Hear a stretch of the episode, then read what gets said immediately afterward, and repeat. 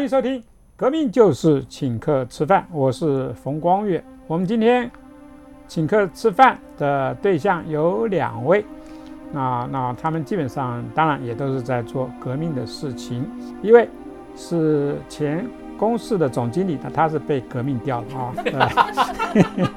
冯贤贤，我也没有示弱，我有打官司打赢了啊！对他，他打官司打赢了，哎，跟马金体系打官司打赢的不多哦。当然我也是啊，对吧？那那另外就是呃，李慧仁也是官司一堆的啊。李慧仁，大家好啊，大家好啊。那他们两位来，因为他们现在又在做一件革命的事情。那这件革命的事情呢，还真的需要大家一起来参与。为什么呢？因为他们现在在做一部纪录片，那他们这件事情呢，需要大家的帮忙，因为他们现在正在募资。好，我们就请贤贤跟我们先呃聊一下这个募资的事情啊。这个纪录片的这个 title 是那一枪啊，那一枪哎，枪是这个 bang 那个啊，开枪的枪。好，大家好，我们在做刺蒋案啊。四二四行动，要先稍微说一下这个案子背景，因为其实很多人搞不清楚，很多年轻人不太知道刺蒋案的蒋是谁啊？你们敢杀蒋介石？错，不是 真的，真的有有跟我们合作过年轻人问我问他说：“你知道刺蒋案吗？”他说：“好像听说过。”我说：“你知道是刺杀谁吗？”他说：“好像是蒋中正。”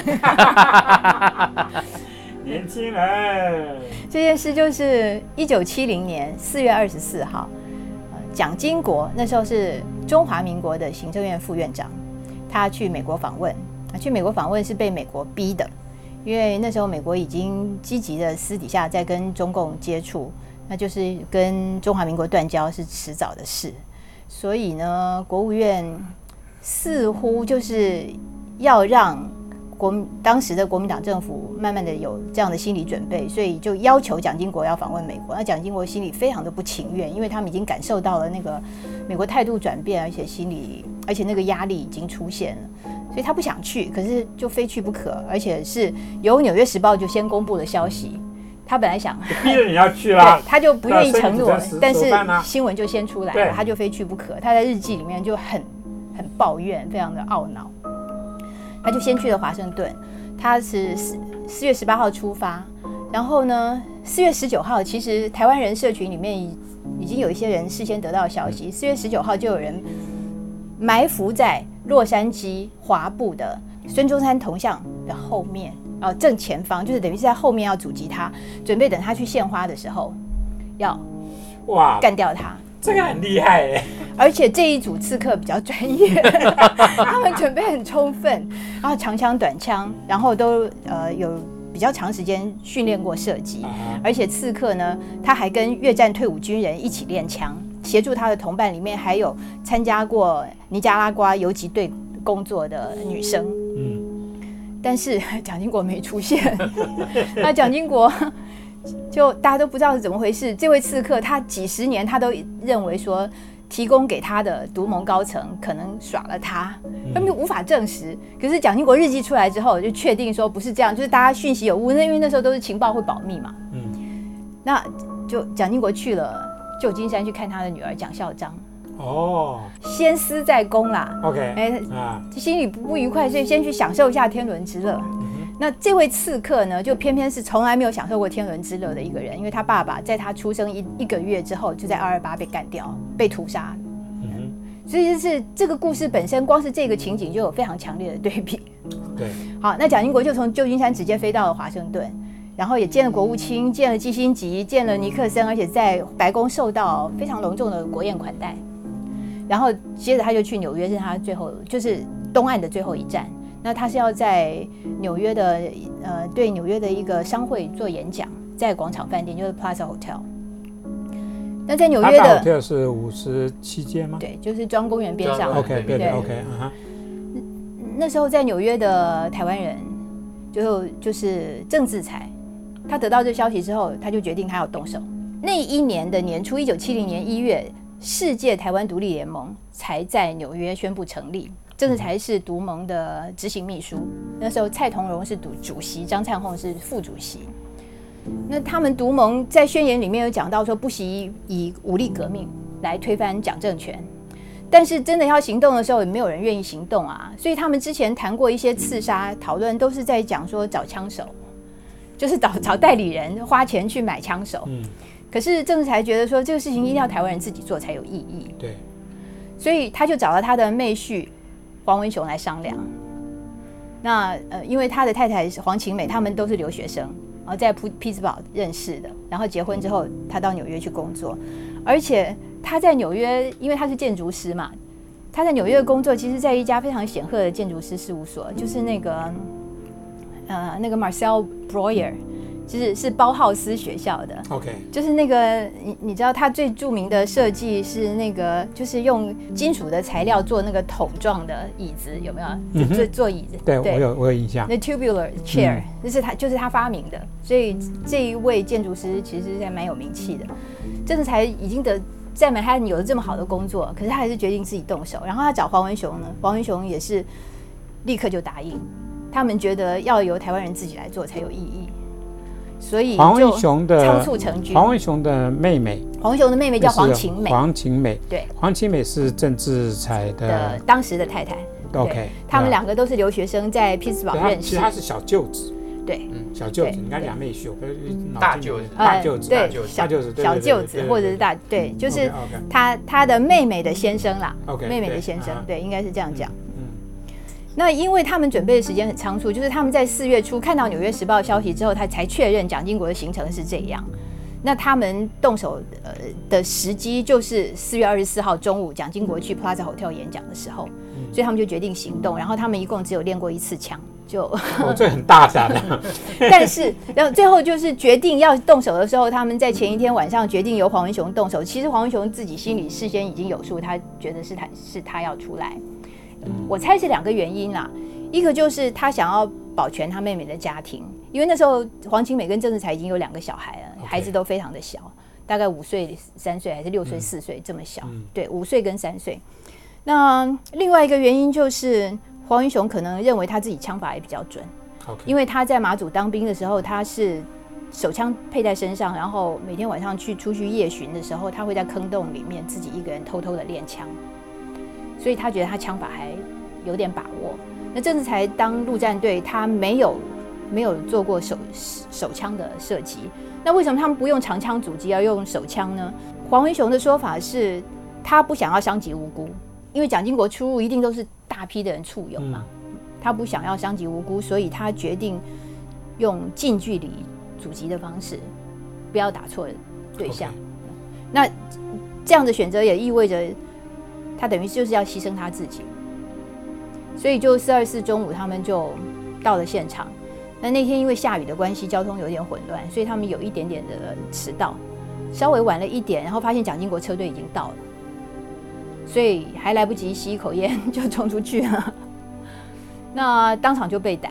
那本来讲好就是黄文雄牺牲嘛，可是郑志才看黄文雄被抓，他受不了，他就冲出去了。他冲出去之后，他就被当成共犯。然后当场也被警察打到满脸都是血，眼镜也打掉，两个人就被押上警车。那其实这这个案子里面，第三位刺客是黄晴美，只是那个时候就是小孩必须要有人照顾，他也不能牺牲掉，所以这件事情就一直没说。那其实事先就是策划的时候，就是黄文雄跟黄晴美一起去场刊，正才要上班，所以是他们兄妹两个去广场饭店敞开，然后去商量。动线的细节，然后手枪是放在黄晴美的皮包里面。到了现场之后，由黄晴美负责交给他的哥哥。整个四二四行动大概现场是这个状况。那现在大家很熟悉那句话是 “Let me stand up like a Taiwanese”，就是在那个现场讲出来的。因为黄文雄他冲上去射击的时候，被保护蒋经国的纽约警探发现。对，呃，不是，就是是扳了他的手。嗯，但是他还是急发了，他不放弃，他还是他还是。有按扳机，所以那个子弹就是在蒋经国头上大概差二十公分，打到那个广场饭店的旋转门。那然后那一堆警探就把他压制住嘛。那他被压到地上的时候，他就说：“Let me stand up like Taiwanese。”他说这些他事先都想过了，因为准备要赴死，就是要想各种状况，不然就是当场被隔壁，不然就是被逮嘛。活逮的话，你要怎么去应应，他都有想过。那那句话就是这这时候出来的。然后黄黄云雄跟郑志才两个人都被押走之后，独盟好像为他们设了一个黄政救援基金。那时候全美的台湾人都积极的捐书，因为留学生其实也没什么钱。我知道我有一个朋友，甚至于才刚成家，也没有什么多余的钱，他还跑去银行贷款。去捐钱，所以竟然不到两个月就立刻凑足了二十万的保释金。那时候是天价，在曼哈曼哈顿可以买豪宅的的价钱，竟然有一群台湾留学生就把它凑足了，然后把他们两个保释出来。然后第二年的夏天，就是法院要宣判的时候，他们决定要弃保逃亡，因为那时候中华民国跟美国还有邦交，然后中华民国政府对美国也施加了非常多的压力，要。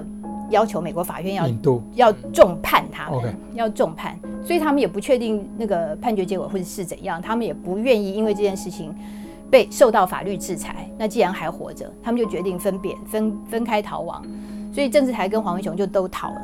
郑志才是逃到欧洲去，然后在瑞典得到政治庇护。但是很快的，美国的警察就跟着来了，要要求引渡。就经过了很多波折之后，最后把他押回美国去坐牢。坐完牢之后，他又回瑞典。那黄清美这时候已经带着孩子去瑞典了，所以他就后来一生，还有他的小孩都变成瑞典人，就是在就活在瑞典。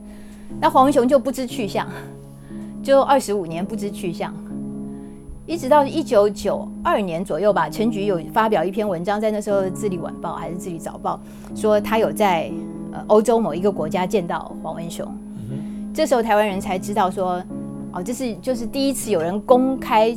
揭露说他还活着，然后有看过他这样子的讯息，但是一直到一九九六年五月六号，他才回台湾。那他当然是用他自己的办法，因为他还是黑名单，他就想办法回来，然后开了一个记者会，宣布说他已经回来了。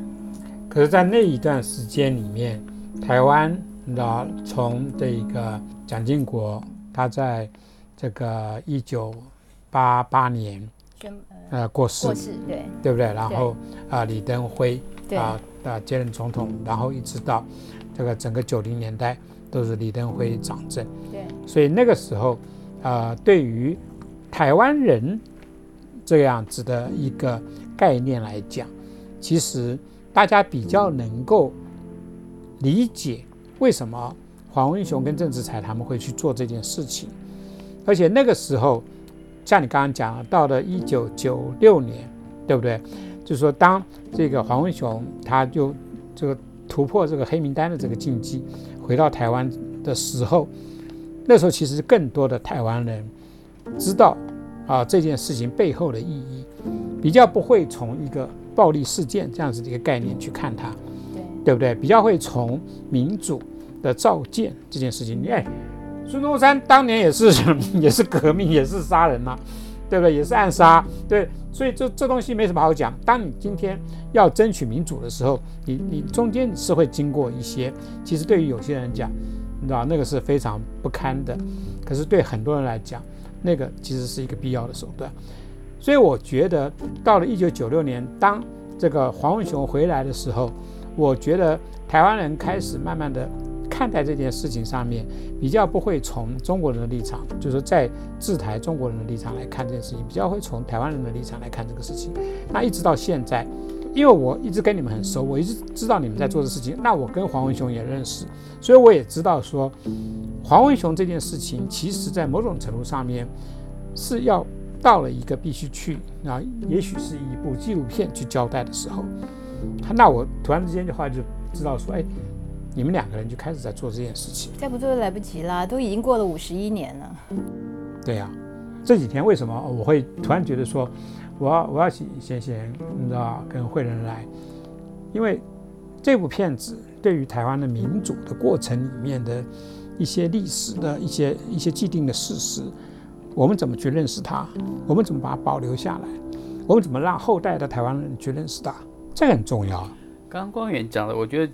我们现在真的是跟时间在赛跑。嗯，第一个就是因为刚刚前前有提到嘛，就是说 Peter 在流亡的那二十五年，Peter 就是黄文雄黄文雄英英文名字。他流亡到哪里没有人知道啊，然后他也不愿意讲，然后包括从一九九六年回到台湾，很多人就想说我要帮你拍片，帮你做记录，甚至帮你写书。Peter 都讲说我自己写。那当然，他他讲说我自己写的一个原因，当然他是一个非常谨慎的人啦。然后，可是他现在身体状况真的越来越不好。第一个，Peter，呃，他现在有血管型的失智症。嗯，他自己有很多时候，比如说他就是很多人的名字他都忘了。那个是谁，他都忘了。这是第一个，他有血管性失智症。那第二个部分，他身体状况也越来越多，所以他现在几岁？八十四岁，对。然后他自己也很担心，所以当然他很谨慎。那我跟贤贤，我们也跟他录了很久了，录了很久。那后来，那当然有通过他的测验跟考考验这样子。那他他常常拿东西给贤贤看，说：“我给你那个东西看了没啊？” 那通过那个考试之后，他终于答应让我们拍。所以，因为我们都知道说很多的民主前辈，然后他们年纪都很大，然后就是很多的原原因哈，有时候怕来不及，所以我们现在真的就是跟时间在赛跑。我觉得这是很重要。我们现在在做这部片子，就是在跟时间赛跑，因为历史最害怕的就是被遗忘。嗯，这个故事最精彩的是，就超过我的想象。原先我只知道说有这个案子，但是他在承先启后的那个历史的那个意义，其实我那时候不是那么的明白。因为我去美国的时候，我是说我一开始做的时候，我一开始做的时候，我只觉得说有了黄晴美这个角色之后，我有了做这部片子的动力。因为黄晴美在一起呃二零一八年过世，那朋友们替他出了一本纪念文集。呃，里面有黄文雄的文章。我看那篇文章之后，我才发现说，哦，原来刺蒋案有第三位刺客是一位女性，然后她的角色是在历史上从来没有被认可的，那等于是一个秘密，现在终于揭露出来了。那我就觉得说，有一个新的视角来看这个故事，因为通常女性在历史上面的贡献，通常都是被隐埋的，嗯哼，都都没了。所以我就有了我的做故事的动力，那有找到会员一起来，而且那时候我就问 Peter，他很爽快答应我的，他爽快答应我了两次，就是要跟他约访谈的时候就就变得就变得有点麻烦。从那里开始，我还不知道这个故事有多大，就是进去之后才知道说，哦，一九七零年那个那个是台湾一个关键的时刻，因为美国美国要。等于是等于准备要抛弃中华民国政府，所以虽然那个时候国民党在台湾的统治表面上看起来是铜墙铁壁，然后在黄文雄来讲是一个超稳定结构，完全无法撼动。可是其实他们是很脆弱的，就是他们的国际处境非常的脆弱。你看那时候蒋介石日记跟蒋经国日记都可以可以看出来，就成天都在骂尼尼克森。甚至于蒋介石把尼克森说成是泥丑，小丑的丑，然后彭明敏逃了，所以彭明敏变彭匪。那等蒋经国被刺之后呢，他们父子两个都异口同声在在日记里面说，这是美国政府的阴谋，这是美国政府阴谋扶植台独，要灭灭亡我父子。可是呢，同时就是黄文雄政治台他们呢，也在防。美国政府跟中华民国政府勾结去搞他们，所以他们就非逃不可。你知道那个叠对叠那一种那种诡异的气氛，就是那个时候的那个历史的情境。嗯哼。然后他们为什么会决定要铤而走险，也跟那时候美国的政治氛围有关。因为他们是六十年代到美国留学的，是那校园里面研究生、大学生成天都在抗议，抗议越战，对不对？反战，然后。搞民权运动、反歧视，然后搞女女性主义，然后劳工权益，然后民族解放，所有这些事情都在校园里面发生。那黄黄云雄是非常积极参与的，政治才也有受到感召，黄晴美也是。嗯哼。所以，然后那时候你看前面有甘乃迪遇刺，有那个 Che Guevara 遇遇刺，吴廷琰遇刺等等，那一些政治的刺杀，其实在那段时间是相当频繁的，是在那样子的一种。西方的政治氛围里面，他们觉得说被压迫的人民最不得已情况之下，拿起武力武器来反抗，也是应该的，也是天经地义的事。这是个正当的一个行为。只是呢，他们自己的条件是人生胜利组，可是他们却愿意做这样的事情，去牺牲自己的一生的前途去做。我觉得这个是非常的了不起了，因为黄文雄是康奈尔的博士生。政治台已经有了那么令人羡慕的工作，还是一个一个相当优秀的建筑师。黄晴美自己也是也是美国留学，然后资质非常好，他要做什么也都是可以的。可是他们却共同的决定为了这件事牺牲，然后他们自己没有得到任何利益，只有付出。我觉得这样子一种精神其实是很值得留下来，然后提醒大家，就是台湾人应该有一些在历史上可以学习或仰望或者尊敬的榜样。我我们这一方面的范例，我觉得建立的还不够多，对，故事也说的不够。其实其实，实际你刚刚讲的，其实其实我很我很我很有感啊。为什么？其实我们都是留美的，去美国的。那在那个时候，我们自己知道，台湾在美国的留学生里面，真正的台湾人其实很多，只是都没有声音，因为。要知道，那个时候在美国的校园里面有另外一种从台湾去的留学生，那他们其实是做着，例如说替国民党当这个校园特务，例如说马英九这种人，对他们他们做的这些事情，让很多台湾人，我们站在台湾的立场比较不太敢讲话，因为因为大家的家庭都在台湾，他们会受到国民党的这样子的胁迫，因为。在美国有马英九像这样子的廖北亚一堆，他们在其实，在告发在美国的台湾人为了台湾啊，身为台湾人，我们要做台湾人应该做的事情。可是下场什么呢？马英九他们的报告回来，加上在台湾的国民党然后那样子的很多，他们这边他们的势力多大？对，所以其实很多的声音是不见。可是以我自己为例。我在美国的第二年、第三年，我就基本上，我就整个的翻转了我在台湾所受过的所有的教育，国民党给我的教育，我一下子全部洗掉。当然，美丽岛事件也是一个很重要的一个因素。可是我因为认识了不一样的台湾人，那这些不一样台湾人就是像你刚刚讲的，就是黄文雄他们，就是郑志才他们，有太多不一样的台湾人。那这些台湾人现在大家看。全部都是主流，对就是我们就是为台湾做一些事情，如此而已嘛。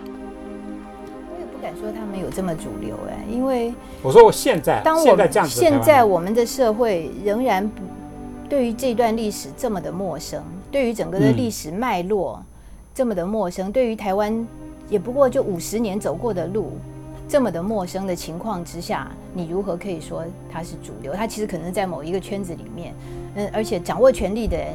跟他们也不完全同道，我我觉得是这样，所以就更有动力去做这个故事，因为你做出来才你才有发言权啊！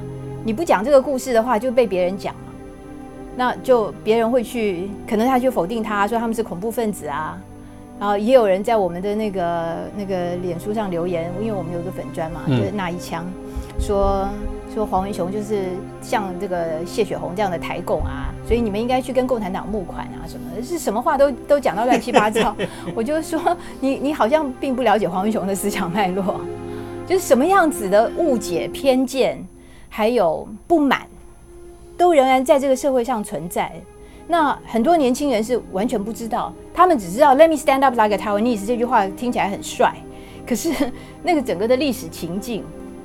还有后来的发展，其实他们也都不清楚。嗯，我们并不是只是做四二四那一刻，我们做这三个人，他们在发生了一件事之后，他们后面的人生怎么过的？我觉得这个也很重要，因为有时候有些英雄是只有一时的英雄。对，我们在台湾的民主发展史上有太多这样子的例子，都是英雄只有一时。可是这三个人，他们一生都坚持他们自己的信仰。那医生的实践都非常的一致，这个非常的难得。像黄文雄，我觉得他的人生，你可以说六十岁才开始。他就是一九九六年五月六号在台北出现的那一刻，他真正想做的事情，他才开始做。他搞人权搞到现在，搞二十几年，他的成就有多么的大，这个我们就在我们可以在片子里面大家可以发现。因为我也是，我认识他这么久，我也是。透过一次又一次的访谈，才发现说他在人权领域的贡献，就是对于台湾整个社会运动的发展如何国际化这件事情有多么深远的影响。我觉得这个也是我们希望能够有一点着力的地方。我我听说香港的年轻朋友在台湾的，就对他非常的崇敬，因为像他们这样的流亡的案例，让香港人看到了流亡后面的希望。嗯哼，嗯哼。其实像黄文雄这样子的例子，跟你们现在做的这个事情，其实可以让台湾的年轻的一代，可以看到过去这几十年，要不是有一。批，而且这批人非常坚定的在做一些事情，台湾不会有今天这个样子。你看，今天其实台湾对于自己的这块岛里面的发生的很多的事情，对于自己的命运，我们要怎么怎么去掌握这些东西？其实我相信很多年轻人都很清楚，其实比我们更清楚，台湾要走什么路，台湾要怎么跟中国区隔。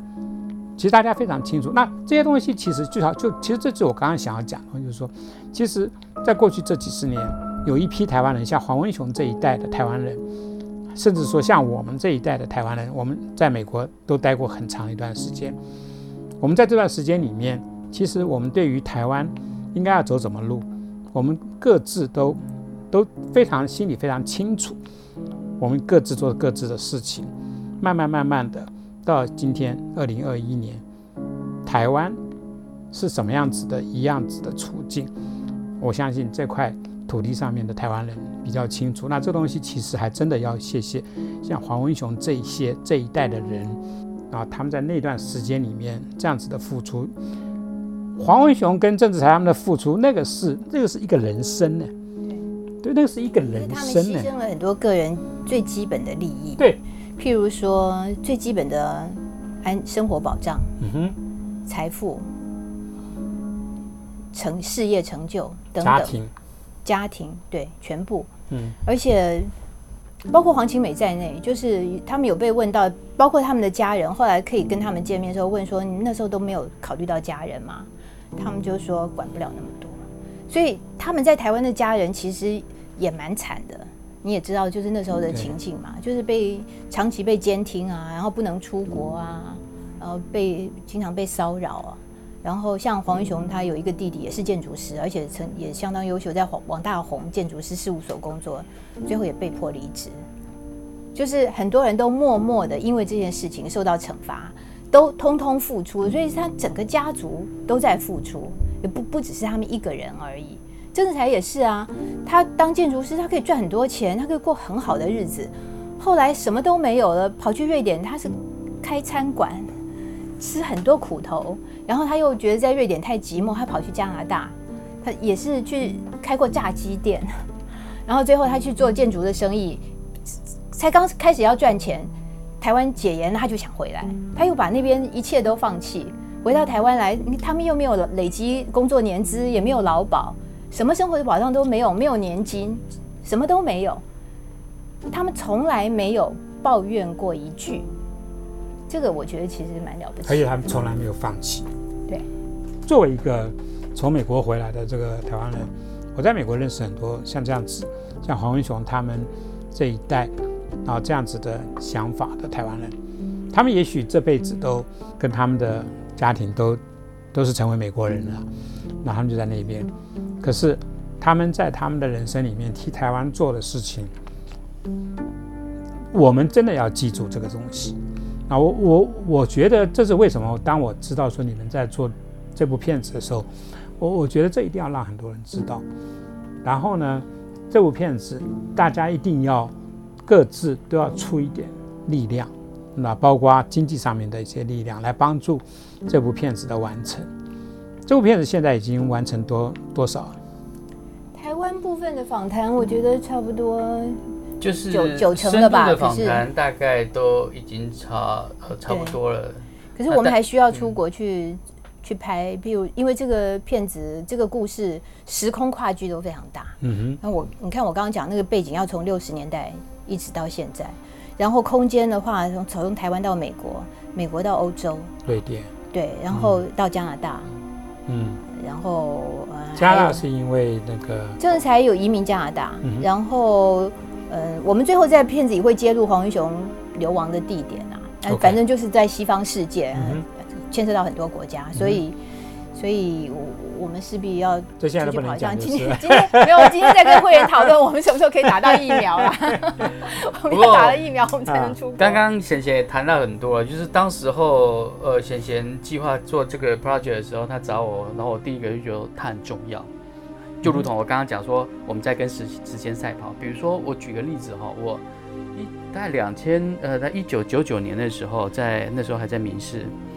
然后跟我一个朋友，那当时候的制作人，然后我们做了一个叫做《一九七九南海神话》。一九七九，就是那个南海写书嘛，哈，就是一九七九台美断交之后，然后那时候国民党开始做一个大的神话，就是说南海写书吃吃人肉喝人血的那什么南海写书嘛。嗯。那时候我小时候刚好国小三年级都看过那个，真的还假的？一件汗衫 T 恤可以写两千八百多个字。嗯。好，然后说什么控诉那个。我想说，我那时候想说，怎么可能？哎，一件 T 恤写两千八百多个字，有那么多写可以写吗？不可能嘛！后来那时候在民事工作的时候，想说，小孩头脑还不错。然后我们就去调查，找到当时候国民党一直讲说他翻译的人叫朱贵，嗯，他们就找到他。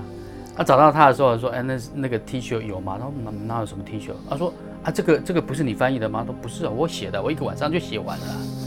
那后来他，我们找到他调查完之后，他跟我们讲说是他自己创作的，但是当时候的呃，比如说你说刘少康办公室、警总啊，跟包括新闻局宋楚瑜那时候新闻局，他们是全部反正就把它变成从一个作者变成一个译者这样子，然后大家都要背。那后来我们做完这件事情调查完之后，播完没有多久，朱贵就过世了。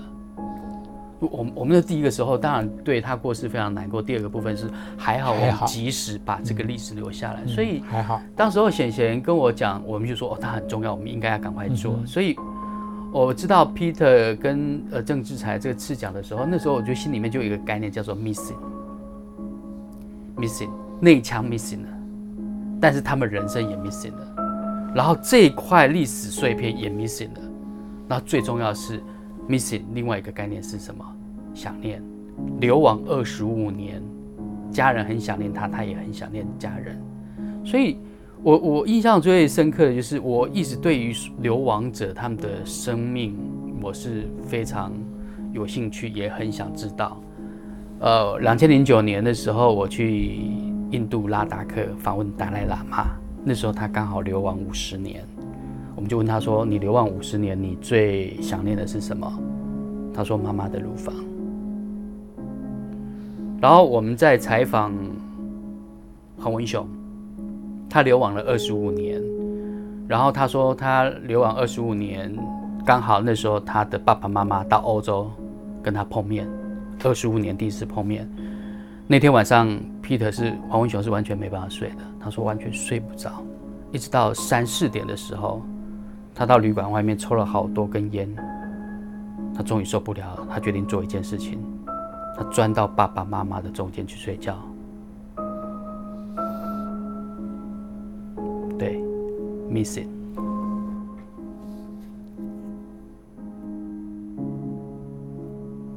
他像他这么，嗯，做事思虑缜密、千想万想的人。我想在那一刻，他这个二十几年的那种紧张的情绪就释放掉。嗯，他的家人也非常的辛苦，所以我们采访了很多他在台湾的家人。他的很可惜，就是他的弟弟妹妹都过世了。嗯哼，但是他还有一些亲族家人也都非常的支持他，而且。也提供了很多重要的回忆，让我们知道家人在台湾也承受了多少的压力。那政治台的家庭也类似，所有的人都变成被监控的对象，而长期被监听。那个时代，现在年轻人没有办法想象。我们听了都觉得说，对啊，就是那样啊，好像理所当然。可是我觉得这些都应该要被记住，而且，嗯。付出代价的人不只是他们三个而已，很多的协力者在海外，好多的台湾人帮忙他们，那从来都不吭一声，不鞠躬包括说保护黄文雄的，呃，流亡地下这么长时间，协助他、支持他的少数的台湾人，他们也从来不讲一句话。那其中有一位教授，甚至于因为是他主要的联络人，常常就就那个鬼鬼祟祟就跑出去，他太太都以为他出事 出状况，他都不不吭一声，因为必须要做这么严密的保护，才不会出事。那黄文雄自己也非常的小心，所以我们这个骗子还有一个难度，就是第一。他没有留下一张照片，不敢被拍照第二，所有的通讯都是秘密的，也没有人敢留下任何的文件、信件。嗯，所有这一些所谓的历史证物都不存在。我们要想办法，就是让观众能够体会到那样子的一个情境，就是那个时候做这件事情要承担多多大的压力，然后在政治上风险有多高，多么的恐怖。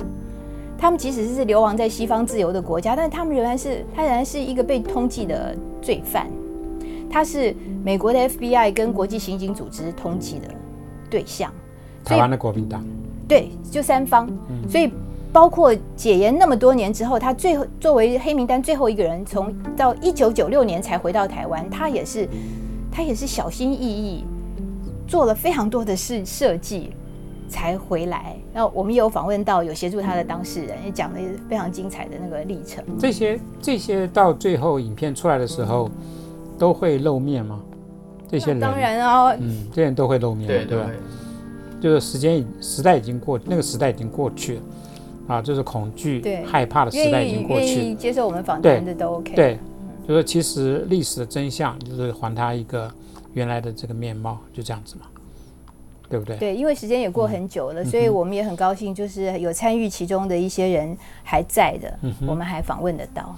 嗯哼。不过这片子里面，我们也找了很多的史料了，因为我们也想让观众了解当时候，呃，你说在国民党党国那时候是怎么样的一个对外的交关系等等，所以我们找了很多的，比如说像外交部当时候跟美国大使馆的来往的那些公文，嗯哼，那个也很好玩啊。你真的是很可笑，你知道吗？那个外交部的公文里面竟然还有那些写签公文说，哎，那个我们要来买一些东西送给当时候压住黄文雄的那些警官，啊，比如说，哎，主要压住黄文雄的那个警官，我们要送他一个红珊瑚呃观音像，然后另外一个警官我们要送他一个什么洋酒一瓶，然后另外一个警官要送他一个什么什么什么。反正你看到那个就想说，哇靠！国民党以前就是用这种方式，想说用钱就可以解决很多问题，他们想象就是这样子。所以透过那些文件，你可以看到很多很可笑的，甚至他们完全没有所谓的那种。你要讲说法法治观念等等，尤其是当时候后来不是呃那个刚刚贤贤有提到很多的留学生去凑钱，然后保释出来嘛，然后保释出来他们还去演讲，他们在公文里面讲说这两个匪逆竟然还可以去演讲，他们完全都不了解美国的制度，他们。认为就是应该在台湾一样，老子说要把你抓起来就抓起来，老子说相比就相比。所以我看蒋介石跟蒋经国日记里面那样痛骂美国，说什么假自由、假民主，你真的是哭笑不得。他们用他们自己的那个高压统治的皇帝的脑袋去理解美国的社会跟政治。我其实看了有不仅是哭笑不得，而且有点不寒而栗，就是说。我们在他们的统治之下这么多年，而他们对于国际局势的了解是这样，他们对于美国依赖到那种程度，可是他们对于美国的认识是这么的谬误。你怎么做外交啊？然后你怎么去正确的判断国际局势啊？其实吓死人哎！说真的，我看他们的日记，虽然像那个林孝廷教授的日记，对蒋经国也都是充满了同情的理解，可是从另外另外一个角度来看，就是说他们这样的领导人。完全从自己的统治的个人的利益出发去看国际局势，这个国家由你们带领，真的还蛮可怕的。而且你看他们的影响，经过这么多年之后，到今天两千零二十一年，对，就是说国民党选出来的立法委员，动辄就是要去枪毙一个这个台湾的这个政府里面的一个防疫指挥官。真的，你你你对于国民党这批人，你就是从头到尾到脚，你就是凉了，你就知道说，OK，好，我们的任务还没有完成。台湾的民主啊，真的我们要更深化，真的。台湾作为一个独立的国家，我们有更多的工作要去做。所以历史记忆的保存是非常重要的。我觉得这个是文化上面最重要的工作。呃，但是他没有受到足够的重重视，所以我们想到了就只好自己来做了。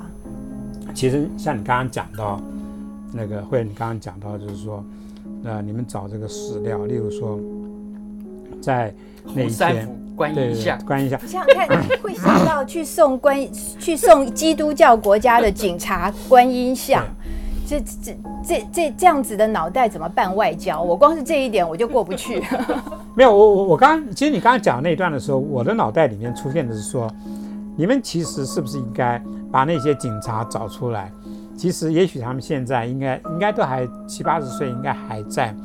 也许真的，如果真的找到他们。那里面有一个小段东西去访问他们，哎哎，这会有意思哦。其实那个这会有意思哦。那个制服黄文雄的警察，他在事后他也有吹牛啦，也有被黄文雄有跟我们纠正啦。就是《纽约时报》报道里面也不完全都是事实，因为那警察也有吹一点小牛，说吹牛他自己多英勇，所以全世界警察也都有类似的地方。你不要以为美国警察就多厉害。那黄文雄现在他跟你们工作到到现在为止的话。他的部分应该比较完成了多少？Peter 是一直说要带我去放风筝啊，嗯哼，那但是等他他身体状况不是很好，他他说他的风筝非常有趣哦，嗯哼，我想说，哎，小时候。那个风筝跟你做的风筝都不一样。他说你那个风筝是一个超稳定结构的风筝，他不爱。他这个风筝是非常不稳定的结构的一个风筝。然后他流亡的时候，他还他还到大学校园里面去教过大学生怎么样做他那一种打破超稳定结构的风筝，还蛮好玩的。可惜也都没有任何画面。对，Peter 其实真的是有趣，因为前两年我在一个。饭局里面跟他聊天，我我那时候跟他讲了一个，就是其实有点非常非常奇想的一个概念。他他他听的时候，他觉得说哇，这个好玩。那个那个是一个，就是就是我跟他之间就突然想到了一件事情。那我自己觉得说应该可以来玩，可是我不太知道说他现在的状况能不能够再有这样子的余力。因为我我我因为我我跟他提的那个概念也是真的是一个比较有。比较一个有有趣的一个一个小小的 project，可是我如果这样子的话，我真的觉得你们的时间的压力真的很大。这时间的压力还包括整个募款，啊，你们募款的时间有多长？就，还有四十天。四十天。对。OK。好，这个刚上线。我们是在 Flying V 的募资平台上面。OK。其实大家如果到脸书去查那一枪的粉丝页上都有讯息。那一枪，bang，那一枪。其实我刚刚跟这个星星跟会员聊天的时候，突然出现了一些一些金额的事情。募款的项目，募款的项目里面，对对，有些我我我突然觉得说，怎么会是这些金额？因为通常都是说两万啊、三万啊、五万啊，对对对，对对对对，都是通常都是一个整数。这个数字都是跟那个事件有关的。OK，譬如说四二四，就是就是开枪的那开枪的那一天，对，所以。最知道的都知道四二四行动，或者说四二四的周年是什么意思？四百二十四块钱是一个最基本的一个费用。OK 啊，然后然后一四五零就是大家来做网军集结来支 来支持我们嘛。OK，台湾人我们都是网军，要来做这件事情。一四五零。那另外就一九七零就是刺蒋案发生的那一年，那一年是对对台湾来说非常的重要，因为一月一号刚开年，彭明敏就。就跟日本人拿到了假护照，第二天他就逃走了，就是就是已经是震动震动国府的大事。结果再过三个月，竟然有台湾人在纽约刺杀谋刺蒋经国。好，一千九百七十块，两千有找的概念啊。那另外有个二三零零是无名英雄啊，然后四二九六四二三百万。哦，两千三百万，对，台湾的无名英雄，对对对，两千三百，OK，对。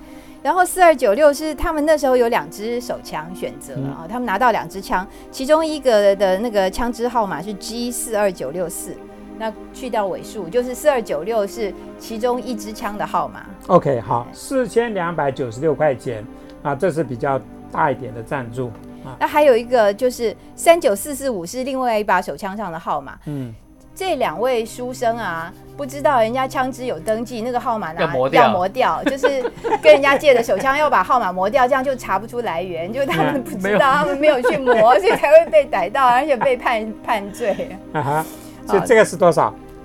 这个是三九四四五，三九四四五，三九四四五可以得到一幅郑志才小幅的画作，因为他他近年就是花很多的时间在画画，他他的风景画，他的。爱台湾嘛，所以到处去写生，画出来的东西就很很值得收藏，因为它有很重大的历史意义。就四万两千，对啊。那另外有一个六五零零零是民主先锋队，六五零零零其实是一个中幅的画作，主要是因为那个画的的定价的关系。哦，OK，好好好。那已经只剩一幅了哦，OK，因为只已经因为它只有限量，只有两幅，已经有人买走一幅了。